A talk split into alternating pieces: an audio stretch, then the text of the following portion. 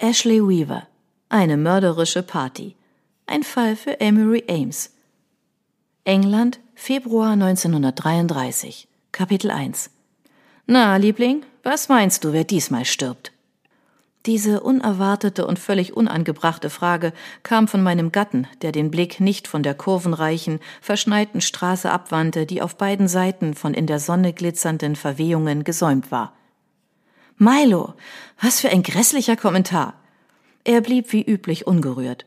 Seien wir mal ehrlich, letztes Jahr sind in deiner Gegenwart auffällig viele Menschen gestorben.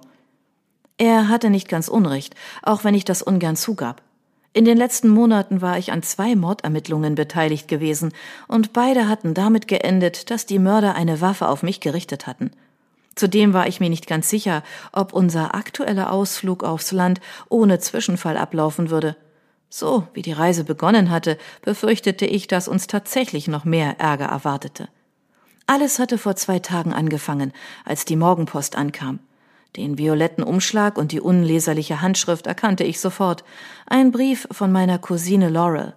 Ich öffnete das Kuvert und fand darin einen hastig geschriebenen Zettel mit bewusst rätselhaftem Inhalt. Ich wollte kein Telegramm schicken, denn das hätte vielleicht unerwünschte Aufmerksamkeit erregt, aber verstehe diesen Brief als ebenso dringliche Aufforderung. Du musst sofort nach Lionsgate kommen. Ich sage dir nicht warum, vielleicht kannst du dann nicht widerstehen. Darunter hatte sie noch eiliger hingekritzelt. Lass dich von meiner Schnoddrigkeit nicht täuschen. Ich meine es durchaus ernst. Du musst unverzüglich kommen.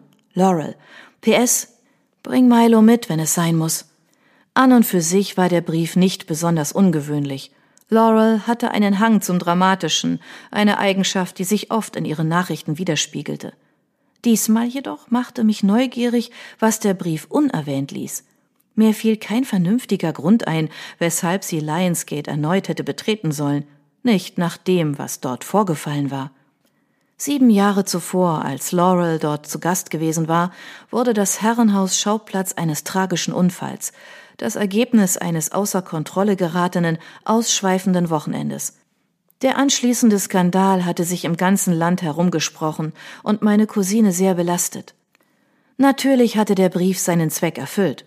Und so kam es, dass wir mit waghalsiger Geschwindigkeit in Milos neuem Aston Martin Le Mans Richtung Shropshire rasten.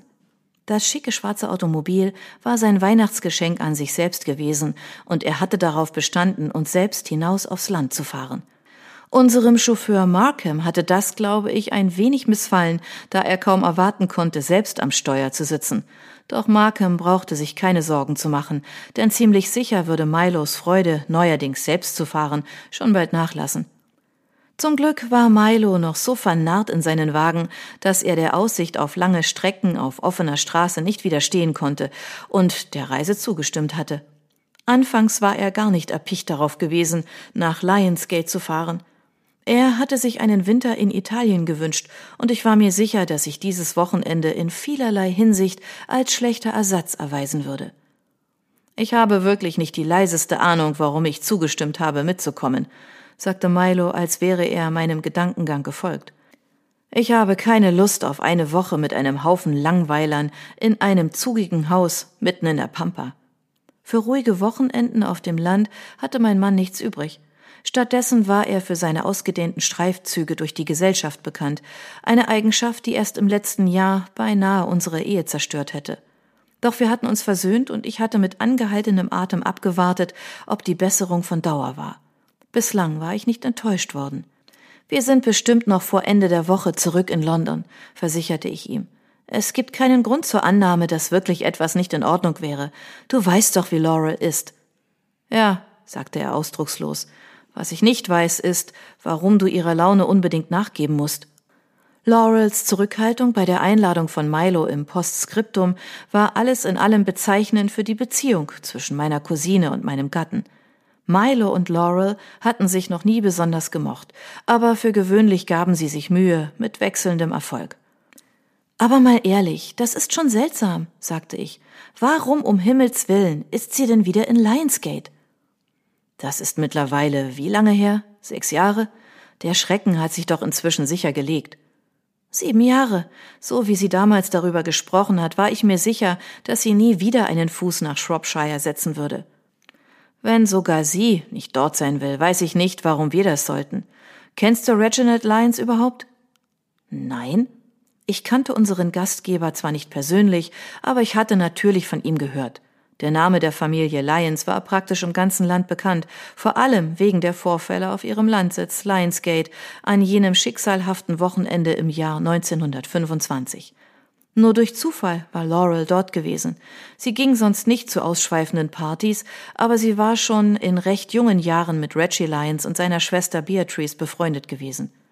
Sein Vater und dessen junge Frau waren der Grippe erlegen, während Reggie Lyons noch in Frankreich gewesen war, und Reggie erbte nach seiner Rückkehr nicht nur das Anwesen, sondern auch die Vormundschaft für seine Schwestern.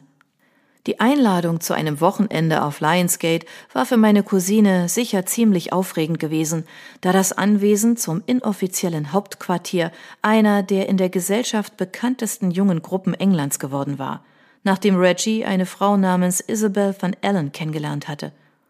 Isabel, die unangefochtene Anführerin ihrer Clique, war damals so etwas wie eine Legende gewesen. Aus bescheidenen, rätselhaften Verhältnissen hatte sie sich dank einer gewinnenden Kombination aus verblüffender Schönheit, scharfem Verstand und eisernem Willen in die mondäne Gesellschaft katapultiert – Sie war ein paar Jahre älter als die anderen, und als sie in Reggie Lyons Leben trat, konnte niemand ihrer weltgewandten Anziehungskraft widerstehen. Sie hatte einen ausgelassenen Bekanntenkreis, und als Reggie Lyons ihr Liebhaber wurde, stellte sie ihn ihren Freunden vor. Ab da wurden auf seinem Anwesen Lionsgate die berauschendsten Feste gefeiert, deren Einzelheiten Einzug in die Klatschblätter erhielten. Es gab Fotografien von Feiern mit skurrilen Themen und Gerüchte über Drogenkonsum und andere verbotene Aktivitäten tauchten auf. Natürlich war das nicht die einzige Gruppe wohlhabender junger Menschen, die in den Jahren nach dem Ersten Weltkrieg in eine Spirale aus hemmungslosem Hedonismus gerieten, aber das unglückselige Ereignis auf Lionsgate machte sie zu einer der berüchtigteren. Die Tage vor jenem Vorfall hatten gewiss darauf hingedeutet, dass es ein Wochenende wie jedes andere werden würde. Doch am Ende war ein junger Mann tot und das Leben der anderen war nicht mehr dasselbe. Die nächste Kurve nahm Milo viel zu schnell, was mich wieder zurück in die Gegenwart holte. Ich würde, wenn möglich, lieber nicht im Graben enden, sagte ich lässig. Natürlich nicht. Ich möchte das Auto ja nicht gefährden. Ah, wie beruhigend. Milo lächelte mich an. Und dich auch nicht, Liebling. Es muss doch einen Grund geben, warum Laurel mich so eindringlich gebeten hat zu kommen, sagte ich immer noch nachdenklich. Vielleicht hat das etwas mit Edwin Greens Tod zu tun? Über die tatsächlichen Geschehnisse in Lionsgate in jener Nacht gab es verschiedene Berichte. Unumstritten war, dass an einem kalten, dunklen Morgen nach einer durchzechten Nacht Edwin Greens Leiche beinahe nackt auf dem gefrorenen Boden auf dem Weg zwischen Gartenhaus und Herrenhaus gefunden worden war.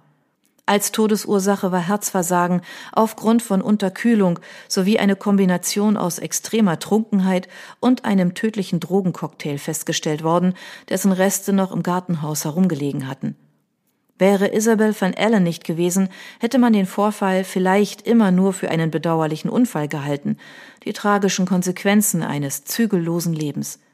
Während die anderen sich um Diskretion bemühten, sprach Isabel häufig mit der Presse und deutete an, dass hinter der Tragödie mehr steckte als auf den ersten Blick erkennbar. Sie hatte immer eine Neigung zur Sensationshascherei und ein Talent für Worte gehabt, und sie wusste beides zu ihrem Vorteil einzusetzen. Sechs Monate nach Edwin Greens Tod veröffentlichte sie einen Roman mit dem Titel Der Tod im Winter. Er wurde als frei erfunden beworben, aber alle kannten die Wahrheit. Der Roman basierte auf den Ereignissen in Lionsgate.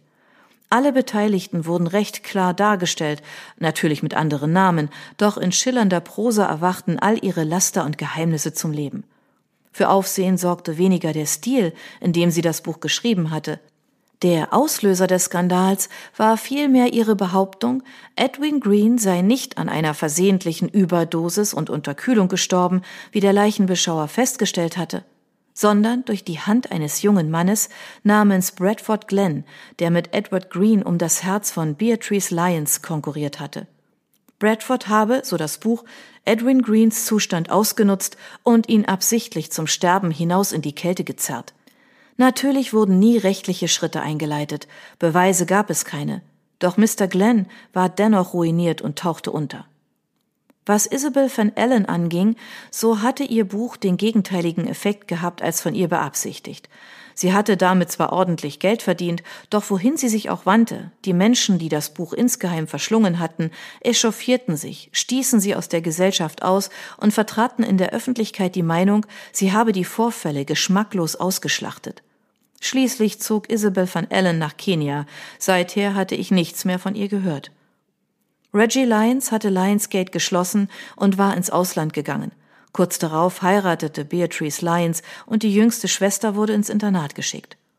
Laurel hatte das alles sehr belastet, aber der Vorfall geriet zunehmend in Vergessenheit. An so etwas erinnerte man sich nicht gern. Also was hatte die Familie Lyons zurück nach Lionsgate geführt? Und warum war Laurel hingefahren? Warum die dringliche Einladung? Ich wollte gern glauben, dass meine Cousine lediglich eine blühende Fantasie hatte, aber instinktiv ahnte ich, dass mehr dahinter steckte.